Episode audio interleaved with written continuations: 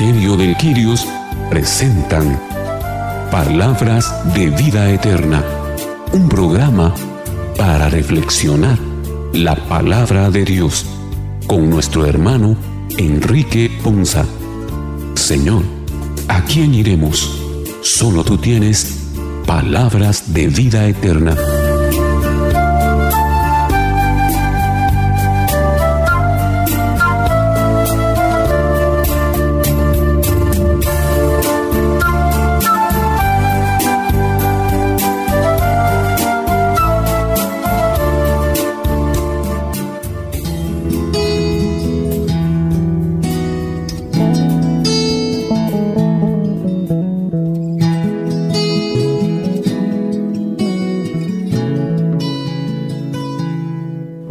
Que el Señor les bendiga hermanos, qué bendición para nosotros el día de hoy llegar hasta ustedes a través de su programa Palabras de Vida Eterna. Un programa para reflexionar la palabra de Dios. Iniciaremos nuestro programa como siempre, agradecidos con ustedes por el favor de su compañía o permitirnos acompañarles a esta hora del día en el que vamos a reflexionar la palabra del Señor. También le vamos a dar la bienvenida a cada uno de los hermanos que hoy participan con nosotros en este programa. Así que le damos la bienvenida a nuestros hermanos y nuestras hermanas. Evelyn Mendizábal, Enrique Ponza, Carmelina Shahil, Boris García, y Fernando Martínez.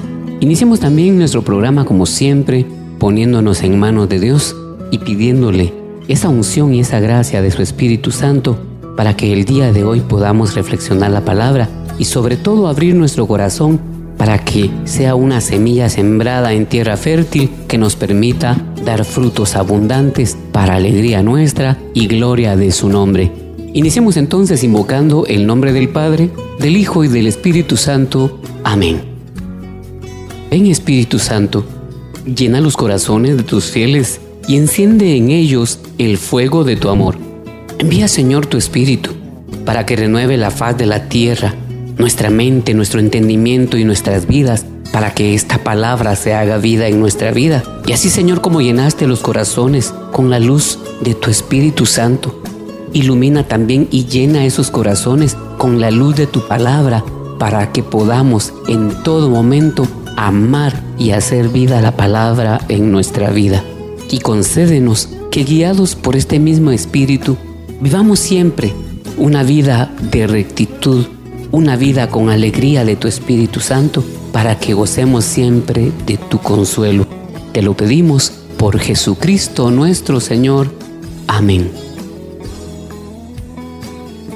En nuestro programa del día de hoy, las lecturas son diversas, pero con un pensamiento central. Nos dicen que Dios cuida de los suyos y bendice a los que ayudan. Somos injertados a formar parte del cuerpo de Cristo por el bautismo. El Evangelio nos presenta una exigencia la cual es chocante en esa primera instancia. Así que debemos prestar atención a la palabra de hoy para conocer así si también tendremos la recompensa que el Señor nos ofrece precisamente en las lecturas que vamos a meditar el día de hoy.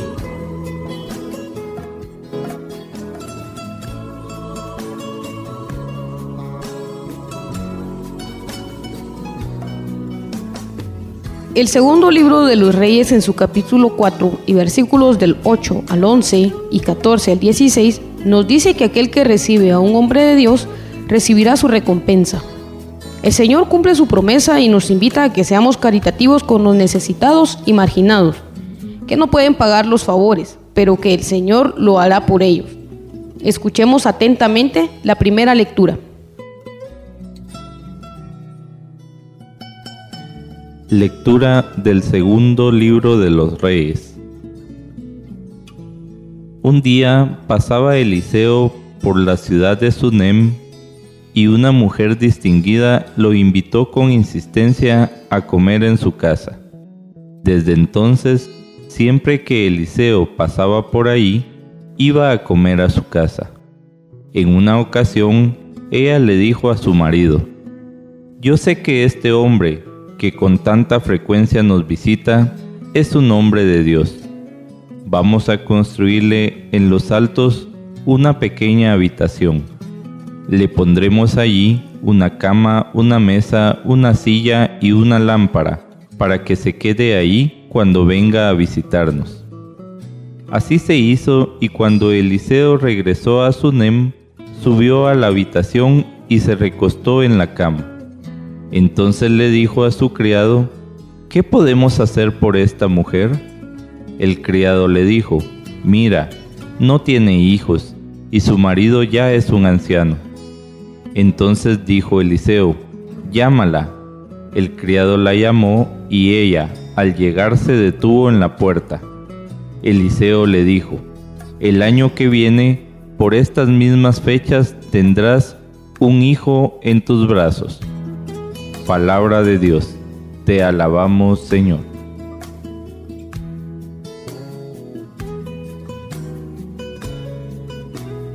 La lectura del libro de Reyes que acabamos de escuchar, podemos ver que dando es como recibimos, como perfectamente lo, lo, dice hoy la lectura. Y muchas veces nosotros tenemos la oportunidad y de hecho el mismo Señor nos lo demanda eh, en su palabra cuando nos dice o cuando Él nos dijo en, el Evangelio, tuve hambre y me diste de comer, tuve sed y me diste de beber, anduve desnudo y me vestiste, o estuve privado de libertad y me visitaste. Todos, todos estos actos de caridad a la que Él nos invita, que tenemos que hacerlo nosotros pero nos dice que tenemos que tratar la manera de hacerlo no con alguien que nos pueda devolver el favor, porque entonces pierde el sentido, pierde ese sentido de caridad, pierde ese sentido de amor, pierde el sentido de piedad con el cual nosotros lo podamos haber hecho, sino que al contrario, en algún momento tenemos que tener cuidado de no caer en, el error de confundir un favor con un interés que después querramos nosotros eh, cobrar recordando que en algún momento ayudamos a alguien que en medio de una necesidad se acercó a nosotros, sino que hoy la lectura nos invita a que cada vez que tengamos la oportunidad de ayudar a alguien, lo hagamos. Y especialmente nos invita a ayudar a las personas de Dios. Y en este sentido creo que es muy importante que nosotros reflexionemos. Hoy por hoy y en medio de esta época en la que estamos viviendo, también creo que es un llamado muy importante a que nosotros revisemos qué tanto estamos ayudando a los sacerdotes o a, las religiosas, las monjitas, que ciertamente son personas del Señor y que todos sabemos que ellos no trabajan, que no tienen un sueldo como muchos de nosotros por la gracia de Dios sí lo tenemos. Y sabemos que seguramente están pasando por situaciones difíciles, complicadas, que tal vez se la están viendo a palitos, como dice el dicho. Creo que también es responsabilidad de nosotros como miembros de la iglesia, como miembros de comunidad también, hoy reflexionar en esta lectura, que no nos olvidemos de lo que, de lo que nos dice, del consejo que nos da la palabra del Señor en este domingo, que revisemos cómo estamos ayudando a, los sacerdotes, a las monjas, misioneros, que están llevando la palabra del Señor, que están llevando el amor del Señor hacia los más necesitados, hacia los más hacia los que viven marginados que necesitan también tener de nosotros ese apoyo, necesitan tener de nosotros también ese soporte, ese sustento, de poderlos apoyar, porque seguramente si tal vez no nos sobra, también es cierto que no nos falta. Y si el Señor está siendo bondadoso con nosotros en proveernos, creo que lo menos que nosotros podemos hacer también es compartir de toda esa provisión que Él nos da con nuestros hermanos, con los padres que son también esas guías, que son esos pastores que nos ayudan a nosotros a tener ese acercamiento con los sacramentos, con el sacramento de la comunión, el sacramento de la reconciliación, todos en el sacramento del bautizo. Y cada uno de nosotros necesitamos y hemos en algún momento necesitado y hemos obtenido algún favor de los sacerdotes. Y así que hoy es tiempo también, un tiempo especial de poder cumplir con lo que nos enseña esta lectura, a no olvidarnos que tenemos ese compromiso y esa responsabilidad. Y ojo, que no hay que confundirlo con una obligación, porque el Señor no nos obliga a nada. Que si vamos a hacer algo, que lo hagamos de corazón, que no importa la cantidad con la que lo haga, que con la que nosotros podamos apoyar, sino realmente el corazón, el amor con el que lo hacemos no para agradar a ninguna persona en este mundo, sino sencillamente para agradar al único al que estamos llamados a agradar, que es al Señor.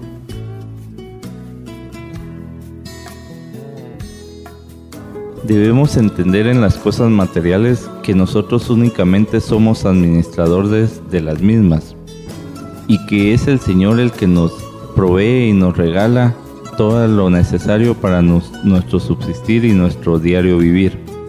Pero, ¿cómo estamos administrando las cosas materiales?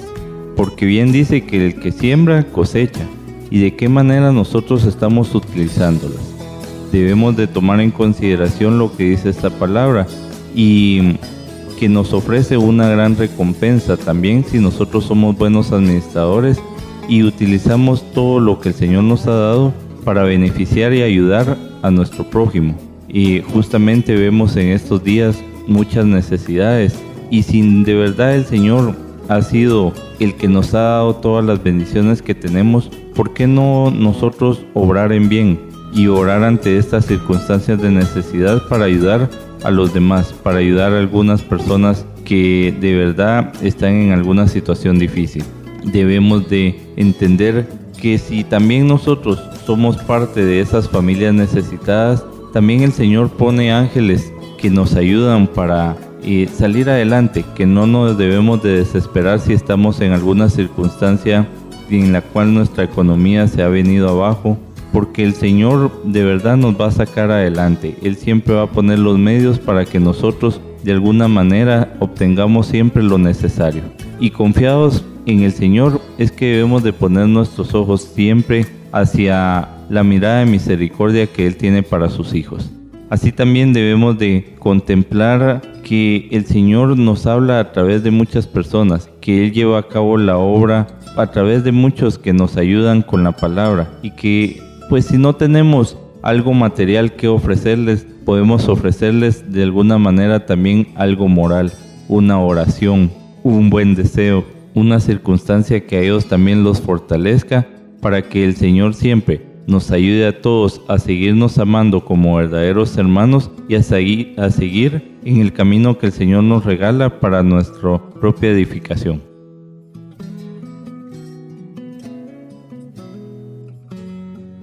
Jesús pasó durante toda su vida haciendo el bien y preocupándose por el bienestar de todos. Él tenía predilección por los pobres, pobres espiritualmente, pobres físicamente, por los enfermos. Y a esto es lo que estamos llamados los hijos de Dios. Tenemos que ser hacedores de su palabra, en todo momento y en todo lugar. Lo podemos aprender en las bienaventuranzas en Mateo 5, 11.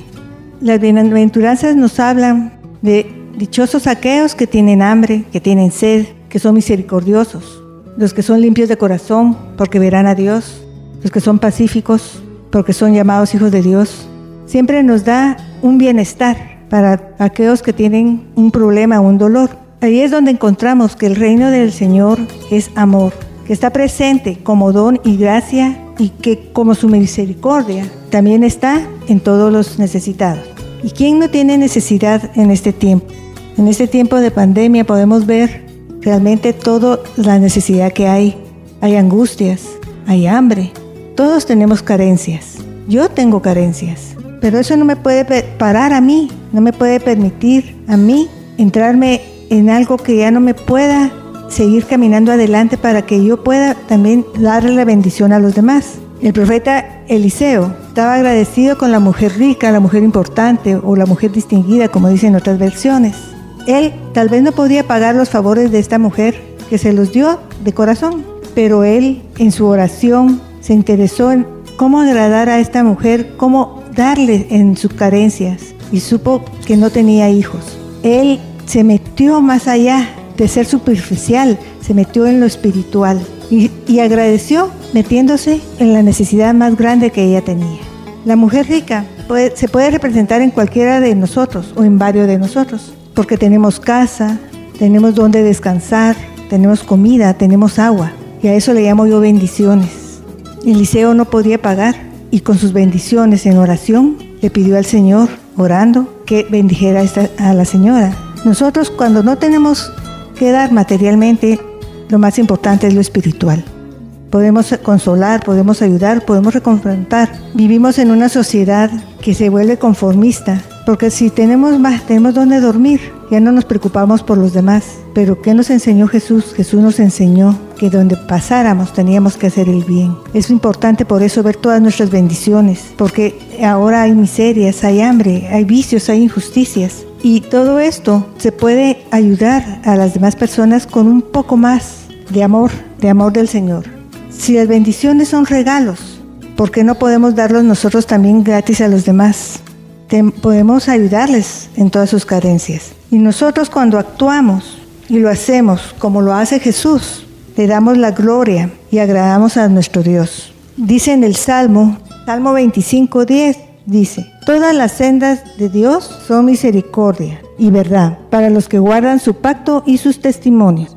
Demos a conocer al Señor con nuestros actos y bendigamos a los demás, a nuestros hermanos en sus necesidades podemos, no es necesario realmente tener eh, mucho material, pero con lo que podemos y con el amor y, la misericordia del Señor, los estamos reconfortando y los estamos ayudando también para que salgan adelante. Aquí en este pasaje vemos dos aspectos, tres aspectos diferentes, tres aspectos importantes. Vemos el discernimiento de la mujer tsunamita, vemos la beneficencia de, ese hogar y vemos también eh, el cumplimiento de una promesa, de una petición que parecía imposible para, para ella. El Señor nos, nos habla de esta, de esta situación, habla de la hospitalidad, nos pide que seamos hospitalarios. Y nos pide que seamos hospitalarios porque nosotros muchas veces no sabemos ni siquiera a quién vamos a recibir. Y a veces perdemos la oportunidad de tener ángeles en la casa. Y por eso Él nos dice en su palabra, al contrario debe ser hospitalario, amigo del bien, sensato, justo, santo y disciplinado. Tenemos que tener ese tipo, esa parte de nuestra vida, de ser hospitalarios. Porque al ser hospitalarios, como dice su palabra, al practicar la hospitalidad pueden, gracias a ellas, algunos sin saberlo, hospedar ángeles en su casa. Como lo que ocurrió en ese momento a la mujer tsunamita, un profeta de Dios que llegó ahí y a estar con ella. Luego, en ese discernimiento que la vida nos da y en ese discernimiento que, Dios quiere que nosotros tengamos, tenemos que aprender a discernir básicamente muchos aspectos. Y uno de los aspectos que tenemos que aprender a discernir es quién y cómo gobernamos nuestra vida para poder tomar decisiones sabias, actitudes sabias, conductas sabias y, y comportamientos sabios. Y otra de las cosas es que no tenemos que discernir ni decidir por apariencias. ¿Por qué razón? Porque muchas veces las apariencias equivocan los, las calidades de las gentes y de las personas que, el, que Dios nos permite tomar. Y es importante reconocer y recordar que todos somos creación de Dios y que en el momento que nosotros despreciemos una creación de Dios la vamos a despreciar por una naturaleza de un juzgamiento de apariencia muchas veces. Y esto es una parte importante, por eso hemos hablado en todo tiempo esto de que es importante tener el Espíritu de Dios. Y tenemos que descubrir a través de ello el amor que, con el que Dios nos da, cómo Dios ama a su pueblo, cómo Dios apoya a su pueblo, cómo Dios protege a su pueblo, cómo Dios pone ángeles a su pueblo y cómo también esos ángeles tienen que ser abastecidos, tienen que ser llevados y tienen que ser conducidos. Y la parte importante de esto es que el profeta le, dijo que qué era lo que ellos necesitaban. Y ellos le dijeron que no tenían descendencia. Y para una mujer el hecho de ser estéril es una causa bien de mucha vergüenza, de mucha separación, de mucho sufrimiento interno, con el temor de que el esposo los deje, etcétera, etcétera, etcétera. Y a Eliseo no le dio temor ver ese imposible. Imagínese usted hoy diciéndole a una persona, mira, dentro de nueve meses vas a estar con un bebé cargando, sabiendo que era estéril, sabiendo que era casi imposible. Pero entiende que para Dios no hay imposibles y esa obra se cumple. ¿A qué nos lleva todo esto? El compañerismo hacia los santos, el ser hospitalario, el tener el discernimiento, el saber de apoyar a los hombres de Dios, a los trabajadores de Dios, al cuerpo de Dios. Tener esa beneficencia de dar lo que a uno, lo que Dios le provee. Por eso el Señor dice que Él nos, nos da, nos provee bendición, una medida apretada y para que hagamos obra buena. Y luego nos da ese, ese, ese, ese entendimiento de gratitud, ese entendimiento de agradecimiento y que a través de todo eso nosotros podamos apoyar a los sacerdotes, como bien decía la hermana Carmelina, a muchos pastores que están trabajando en la iglesia, a muchos predicadores que están trabajando en la iglesia y que muchas veces no les alcanza ni tienen el sustento diario. Por eso el Señor dice que es importante. Dice en Malaquías 3.10, pruébame y verás, trae el, diezmo completo a, la casa del Señor. Pruébame esto y verás y si no soy capaz de abrir las esclusas del cielo hasta derramar todas las bendiciones que hay ahí. Esta parte es importante para nosotros de una visita de un profeta, de un emisario, de un sacerdote, de un predicador, de un hijo de Dios, de un siervo de Dios, usted puede recibir un milagro que parecía imposible en la vida.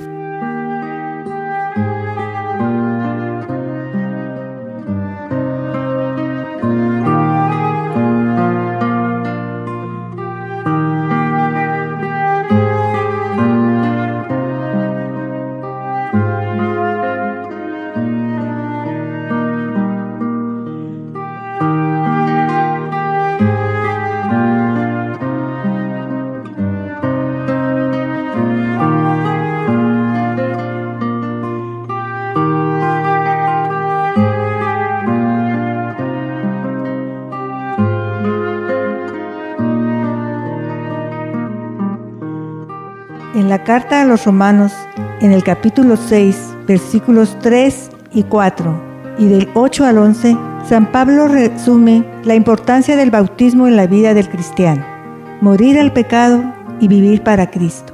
Meditemos esta lectura para facilitar ese encuentro con Cristo resucitado en nuestro camino a la conversión. Escuchemos con atención la segunda lectura. Lectura de la carta del apóstol San Pablo a los romanos. Hermanos, todos los que hemos sido incorporados a Cristo Jesús por medio del bautismo, hemos sido incorporados a su muerte.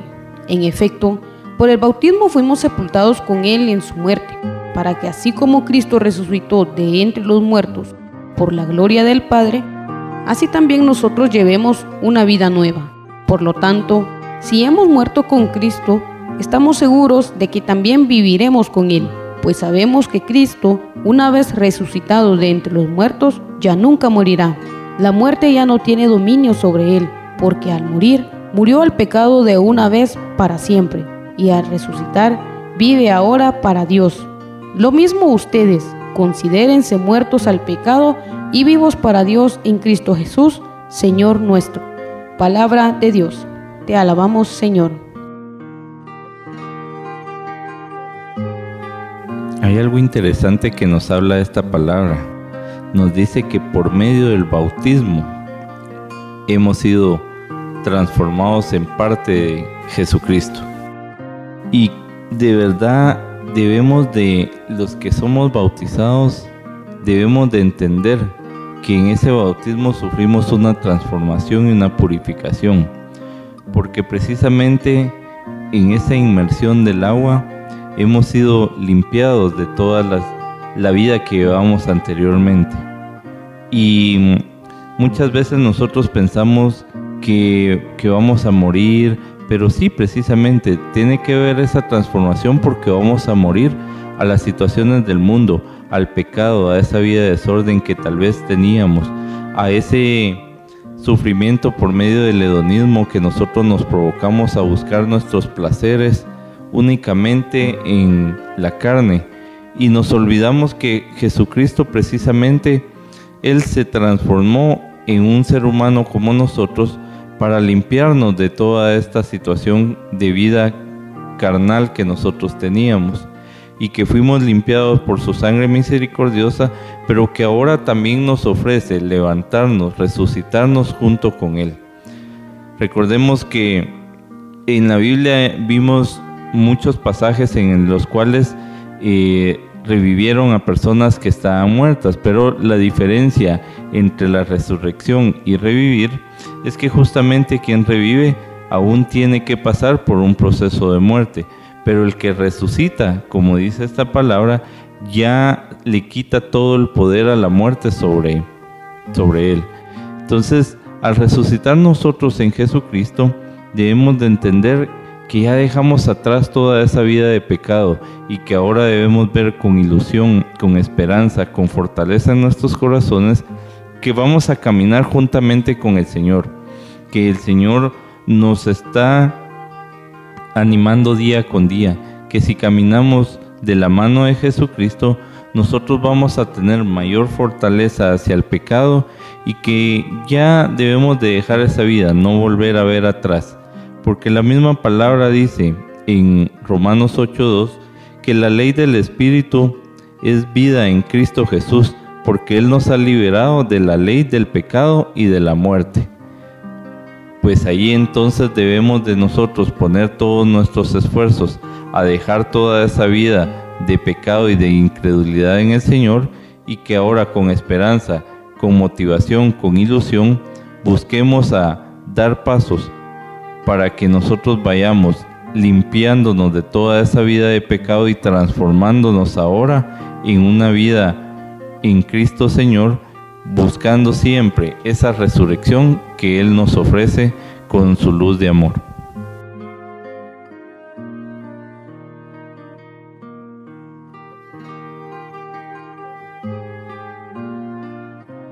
El bautismo es un sacramento que nos une y nos identifica como cristianos, a los que seguimos a Cristo Jesús.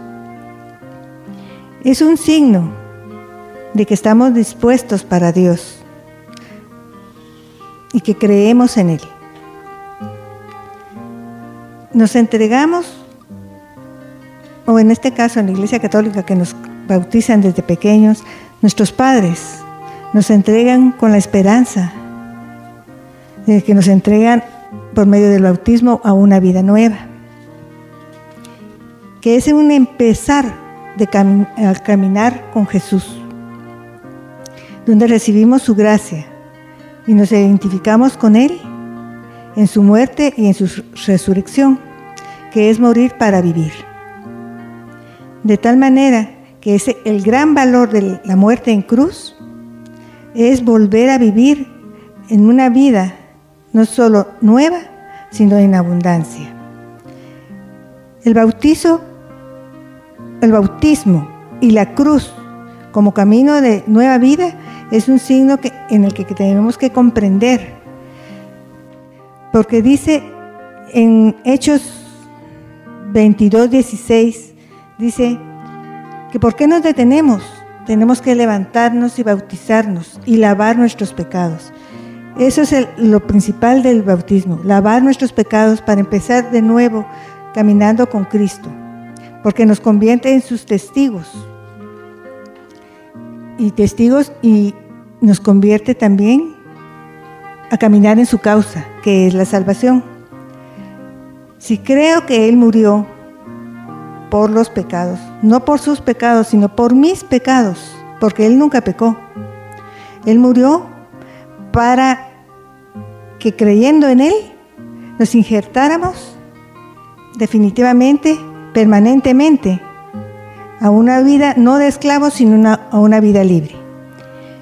Y que al nacer de nuevo, por medio de su Espíritu, no solo podamos recibir a Cristo para resistir el pecado, sino que también tengamos la fuerza para morir a Él, dando dándonos muerte a los, malos hábitos del mundo y del cuerpo, sino que también llevar una vida nueva en obediencia a Dios.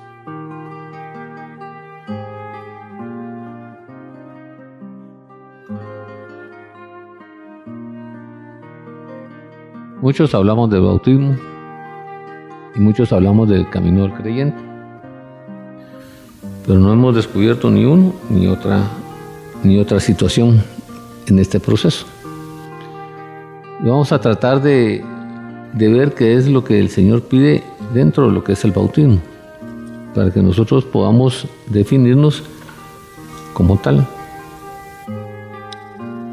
Y una de las cosas es que todo el mundo cree que el bautismo es el acto cuando somos bebés o cuando Jesús se, se, bautizó en el Jordán, ¿no? Es sumergirse. Y por eso el Señor dice que el, significado del bautismo dice, ¿acaso no saben ustedes que todos los que fuimos bautizados para unirnos con Cristo Jesús, en realidad fuimos bautizados para participar en su muerte? Y ese es uno de los objetivos que nosotros tenemos que tener, porque no fuimos bautizados para, para, fuimos bautizados para participar en su muerte.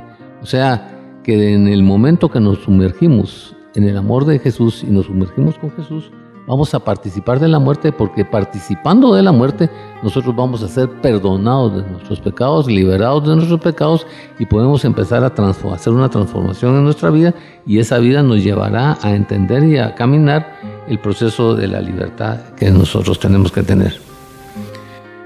y tenemos que entender que todos fuimos bautizados por un solo espíritu, para construir un solo cuerpo, ya seamos judíos o gentiles, esclavos o libres, y todo se nos dio a, uno, a beber de un mismo espíritu. Por eso es que cuando hablan de que la unción del Espíritu Santo y que en la iglesia tal hay espíritu y que, eh, que los hermanos separados tienen espíritu, que en estamos totalmente equivocados. El Señor dice que todos fuimos bautizados por un solo espíritu por un, para construir un solo cuerpo. Ya seamos judíos o gentiles, esclavos o libres, todos, a todos se nos dio a beber de un mismo espíritu. Esto es fundamental entenderlo. ¿Ya? ¿Por qué razón? Porque hacemos conjeturas de un montón de cosas que no son. Empezamos a decir un montón de circunstancias que no vivimos y el Espíritu es uno, es el mismo que tuvo Jesús, es el que nos, del cual somos coherederos con Jesús y es el que el Padre nos regaló y nos otorgó para que le podamos decir a Padre. ¿Y por qué? Porque todos los que han sido bautizados en Cristo se han revestido con Cristo. Nos hemos revestido la vestidura nueva del perdón, nos hemos vuelto a redimir nosotros en ese proceso. Por eso el Señor en Colosenses dice, nueva criatura eres estamos volviéndonos a vestir con esa riqueza, con esa pureza, con esa perdón, con esa liberación, con esa restauración que el mismo Jesús nos otorga. Y entonces dice que nosotros, ustedes la recibieron al ser sepultados con Él en el bautismo. En Él también fueron resucitados mediante la fe en el, con el poder de Dios, quien lo resucitó de entre los muertos. Y es el paso que nosotros tenemos que aprender a dar entre la vida y la muerte, entre el pecado y la victoria, entre todo ese proceso de transformación de nuestra vida. Y que solo a través de ese poder y de ese bautismo nosotros vamos a ser transformados, liberados y restaurados para llegar a ser nuevamente las, a redimirnos en las nuevas criaturas que el Señor quiere que nosotros seamos. Y entonces dice que el, bautismo simbolizado que ahora los salva también a ustedes. El bautismo no consiste en la limpieza del cuerpo, sino en el compromiso de tener una buena conciencia delante de Dios. Esta salvación es posible por la resurrección de Cristo Jesús. Todo es posible, por eso es que es fundamental la resurrección en nuestra vida. Porque si Jesús no hubiera resucitado, van a ser ya mi fe. Si Jesús no hubiera resucitado, yo no estaría de pie hoy. Si Jesús no hubiera resucitado, yo no fuera una nueva creación de Dios. Por eso nos hace esto y nos recalca esto el Señor, dice que tenemos que tener una buena conciencia delante de Dios. Y esta es la salvación posible por medio de la resurrección de Cristo Jesús. Si yo no he declarado a Jesús el Señor de mi vida, no acepto esa parte de, Él en mi vida, no puedo, ser no puedo ser bautizado. Y aunque sea bautizado físicamente o en el rito que nosotros tenemos, tenemos que tener ese bautismo espiritual que nos lo pide y nos lo exige el Señor en el camino de la vida. Y luego tenemos que, vamos a ver cuáles son los procesos de los pasos del camino que el Señor quiere que nosotros tengamos. El Señor quiere que nosotros tengamos una nueva vida. ¿Ya? ¿Por qué? Porque mediante el, el bautismo fuimos sepultados y con la muerte, con su muerte, somos resucitados. Y por eso es que Él dice que nosotros tenemos que entender que tenemos una nueva vida, tenemos que hacer una transformación, tenemos que hacer cambios, tenemos que soltar algunas cosas y que en ese caminar, si nosotros no caminamos para obtener una nueva vida, no vamos a tener, no vamos a ser limpiados. Y que tenemos que vivir con la fe. Y una fe no por vista, sino una fe de obras, una fe de, de vivencia, de testimonio, de vivir. Y eso a nosotros nos va a dar en ese caminar una buena espiritualidad y una buena estabilidad. ¿Ya? ¿Por qué? Porque una espiritualidad vivan por el Espíritu y según los deseos y no según los deseos de la naturaleza pecaminosa. Tenemos que aprender a, vivir de acuerdo a la voluntad de Dios, tenemos que aprender a vivir de acuerdo a la dirección que el Espíritu nos quiere dar, tenemos que aprender a desarrollarnos de esta manera. Y nos da una estabilidad, ¿por qué? Porque por la causa del Señor les ruego que vivan en una manera digna del llamamiento a que han nacido. Que tengamos ese amor, que vivamos con cautela, que seamos iluminados por la luz de Cristo simplemente, que tratemos de alcanzar la altura perfecta de Cristo Jesús en nuestra vida. Ese es el camino que Él quiere. Ese es el propósito que Él quiere. Y entonces, a raíz de eso, la vieja vida debe ser considerada como muerta. ¿Por qué? Porque entendemos que Cristo es la vida. Cuando Él dice, yo soy la verdad, yo soy la vida. ¿ya? Y el que viene de mí no morirá. Y entonces tenemos que ponernos a considerar, a considerarnos muertos a la carne, muertos a, a lo mundano, para que nosotros podamos empezar a caminar en este proceso. Tiene que ser una abnegación, aprender a tener ese dominio en nosotros mismos, aprender a, saber cuándo tenemos que empezar a decir no en las cosas que tenemos que decir no, empezar a discernir sobre las actitudes, conductas y comportamientos y en los deseos que nos nacen de nuestro cuerpo pecaminoso. Y así ofrecernos cada día más a Dios y, volver a esa muerte, si es necesario volver a esa muerte, volver a ir y volver a resucitar ¿Por qué? Porque como dice la misma palabra, queriendo hacer el bien que deseo, hago el mal que detesto, pero bendito sea Dios que dejó, que dejó a Cristo Jesús para, para ser redimido nuevamente. Y terminando con esto, así el pecado no tendrá dominio sobre nosotros, porque ya no están bajo la ley, sino vamos a estar bajo la gracia de Dios en nuestra vida.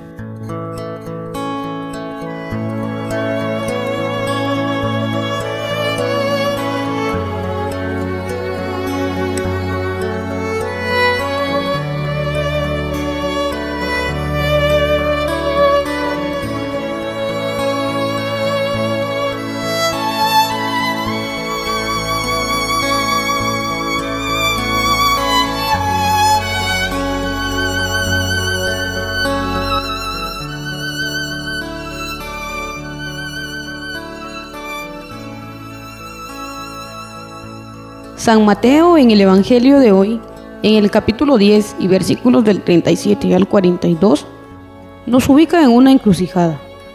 El Señor nos pide que lo amemos con toda nuestra fuerza y con todo nuestro corazón, y que amemos a nuestro prójimo.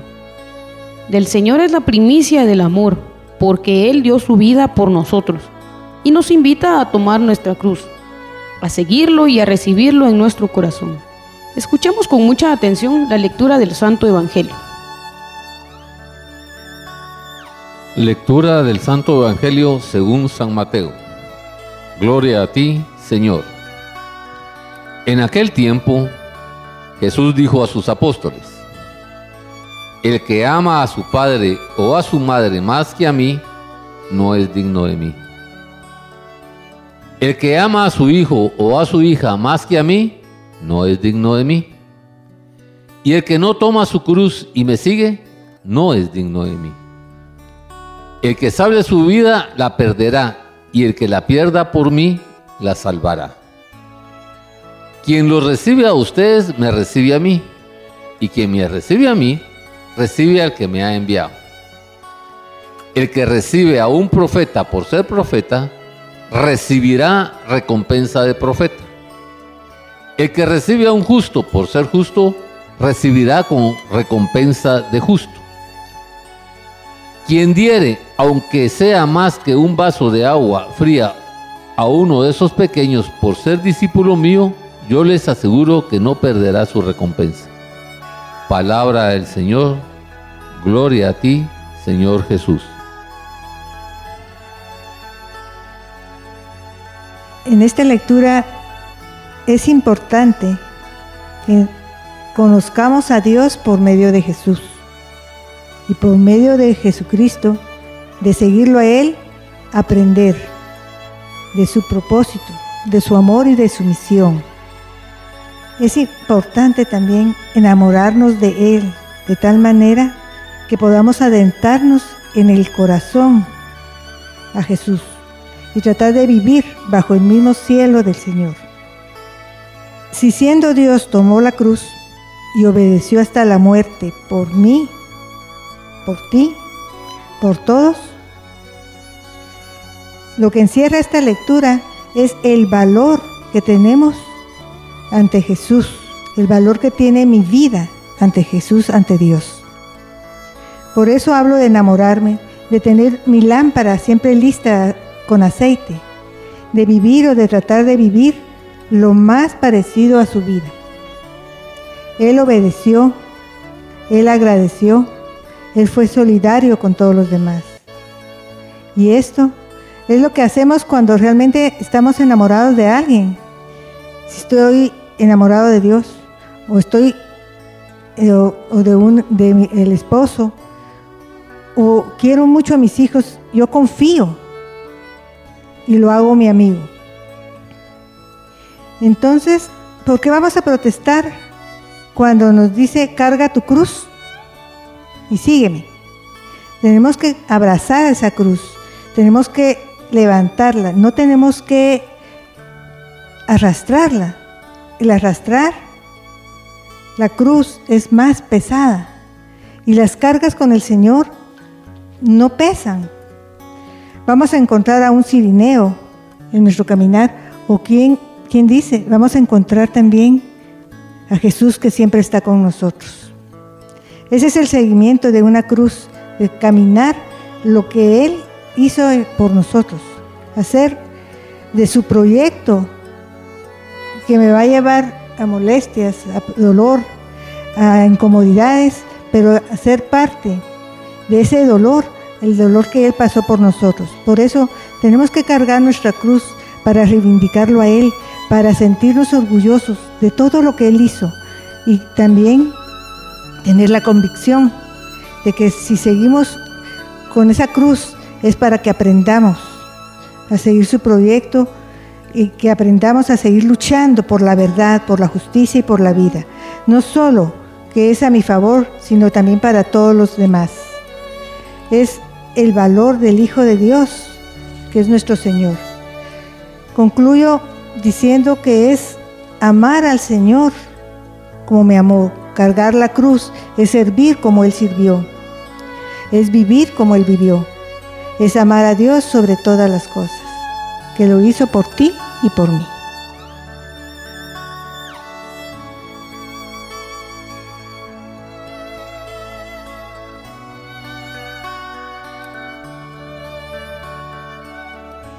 El Evangelio de San Mateo hoy nos, nos invita a que le demos una, una realidad en nuestra vida a ese primer mandamiento que el Señor nos pide, que lo amemos a Él sobre todas las cosas y también a nuestro prójimo como lo hemos escuchado en las lecturas anteriores.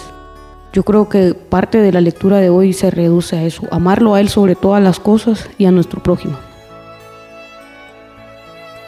Es importante que aprendamos y a veces es difícil realmente en el camino del servicio o en nuestra, en nuestra perseverancia dentro de nuestro amor hacia el Señor.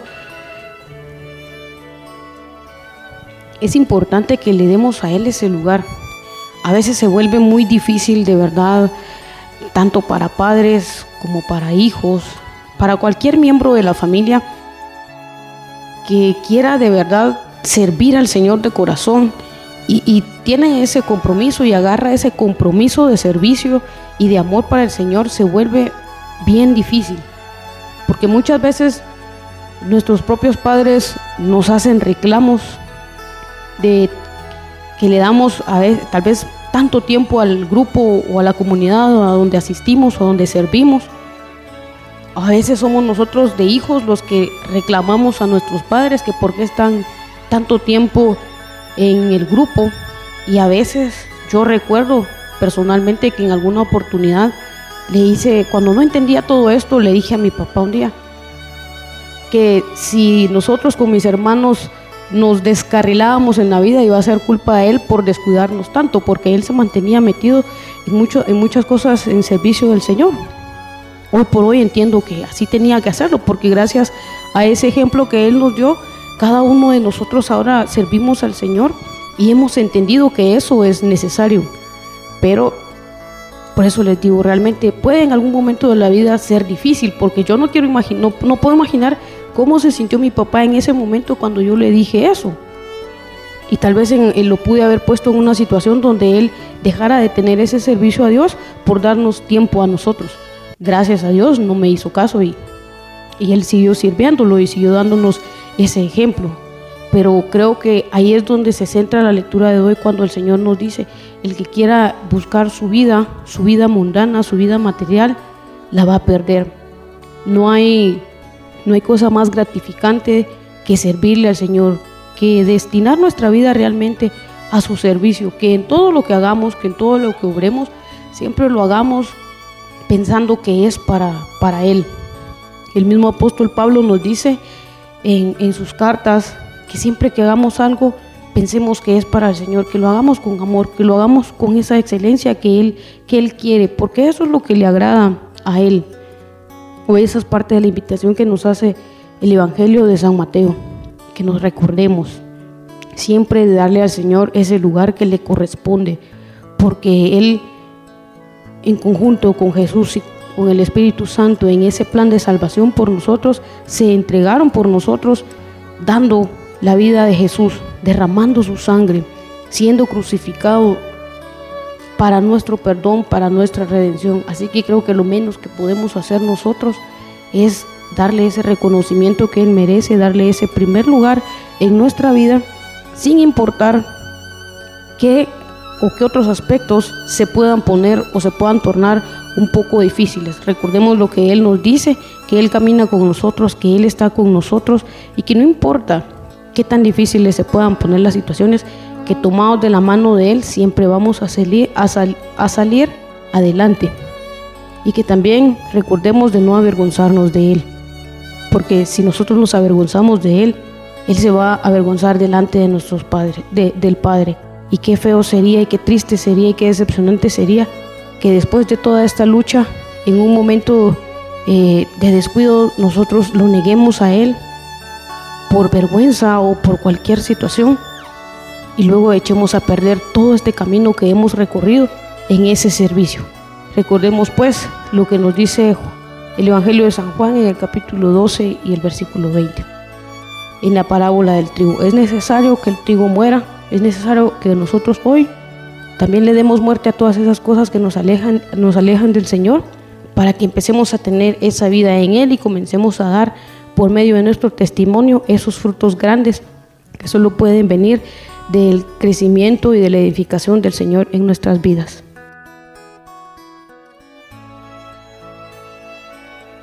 Es interesante descubrir aquí que es cargar la cruz. Y cargar la cruz es aceptar la condición de uno.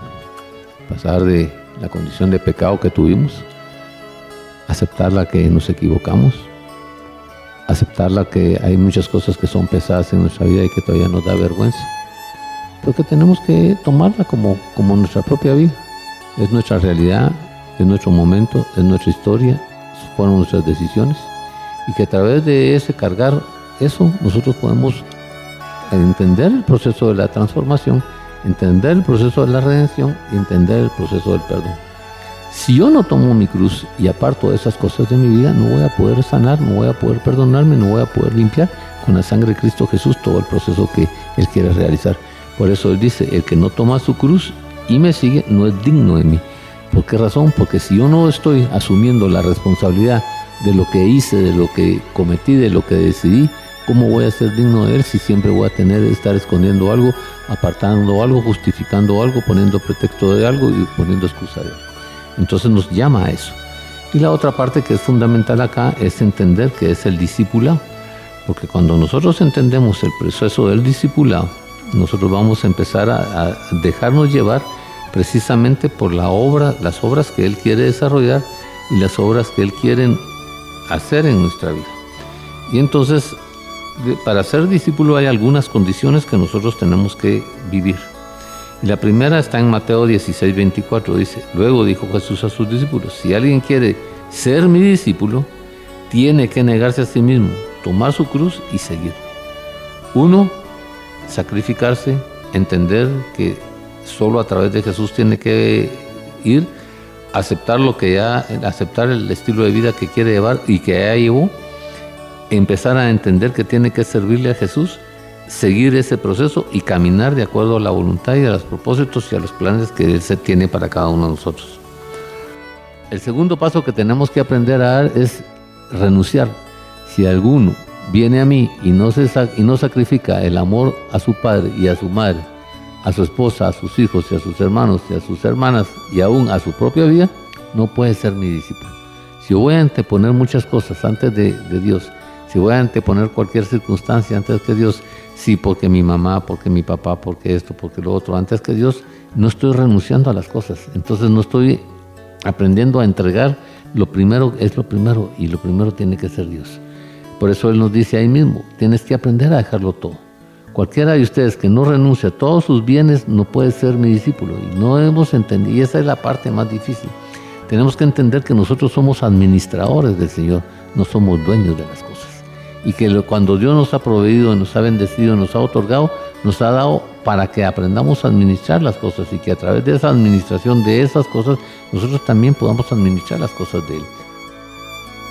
Por eso es importante descubrir que cuando el Señor no nos llama o no, nos, no hemos decidido ser discípulos es porque no hemos entendido el proceso de ser administradores, el proceso de otorgar, el proceso de estar siempre dispuestos y el proceso de servir. Por eso el dicho que dice que el que no sirve, no sirve. Y la constancia. Esto es fundamental. ¿Ya? La constancia. Jesús se dirigió entonces a los judíos que les habían creído y en él y les dijo, si se mantienen fieles a mis enseñanzas, serán realmente mis discípulos. No puedo yo estar yendo que, ah, hoy porque va a haber el partido de fútbol, entonces no, ah, no, es que mañana como está lloviendo, entonces no, no, constantes. ¿Ya? Porque el día que yo no llego me pierdo la enseñanza. Porque el día que yo no estoy, otro va a ocupar mi lugar. Porque el día que por mi comodidad yo no voy a estar, bueno, pues entonces, si yo no soy constante en las cosas, no voy a alcanzar los éxitos y no voy a alcanzar las propuestas y no voy a alcanzar las metas. Él quiere que seamos constantes. Y luego que demos fruto. Mi Padre es glorificado cuando ustedes dan mucho fruto y muestran así que son mis discípulos. Hoy, hoy el Señor me puede preguntar a mí, ¿qué frutos doy en el servicio? ¿Qué frutos doy en mi discipulado? ¿Cuántos amigos de Jesús le, cuántos amigos le presento a Jesús en el año? ¿Cuánto testimonio doy de mí y de Él en mi vida? ¿A qué he renunciado yo en mi vida? ¿Y de qué me he negado? ¿Y qué parte de mi cruz es la que yo no estoy aceptando para poder empezar a caminar? Y entonces ahí, como dice Él, vamos a recibir la, la, la recompensa del proceso, de la actitud, de la conducta, de lo que nos comprometamos. Así va a ser la recompensa que vamos a recibir. Recuérdese, usted no se niega, si no carga su cruz y no pone a Jesús en primer lugar, no puede ser su discípulo y no es digno de él.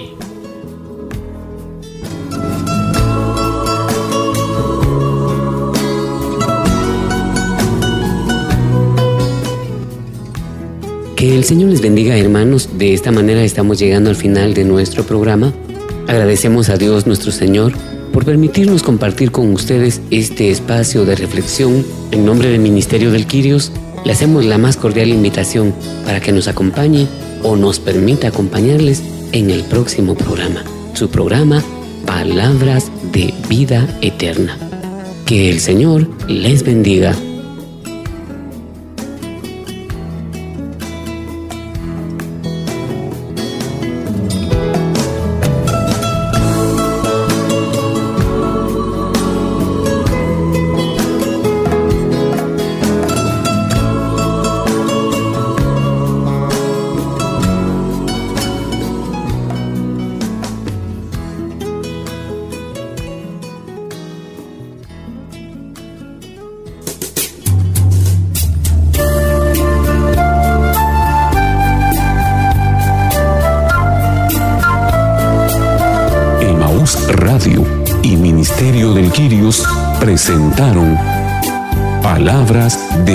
Eterna, un programa para reflexionar la palabra de Dios.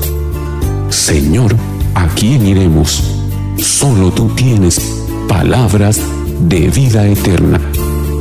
Reporte este programa a Emaús Radio o búsquenos en Facebook como Ministerio del Quirios. O visítenos en Avenida Reforma 1554, zona 9. Edificio Reforma Obelisco. Locales 8 y 9, segundo nivel. Ministerio de Quirios.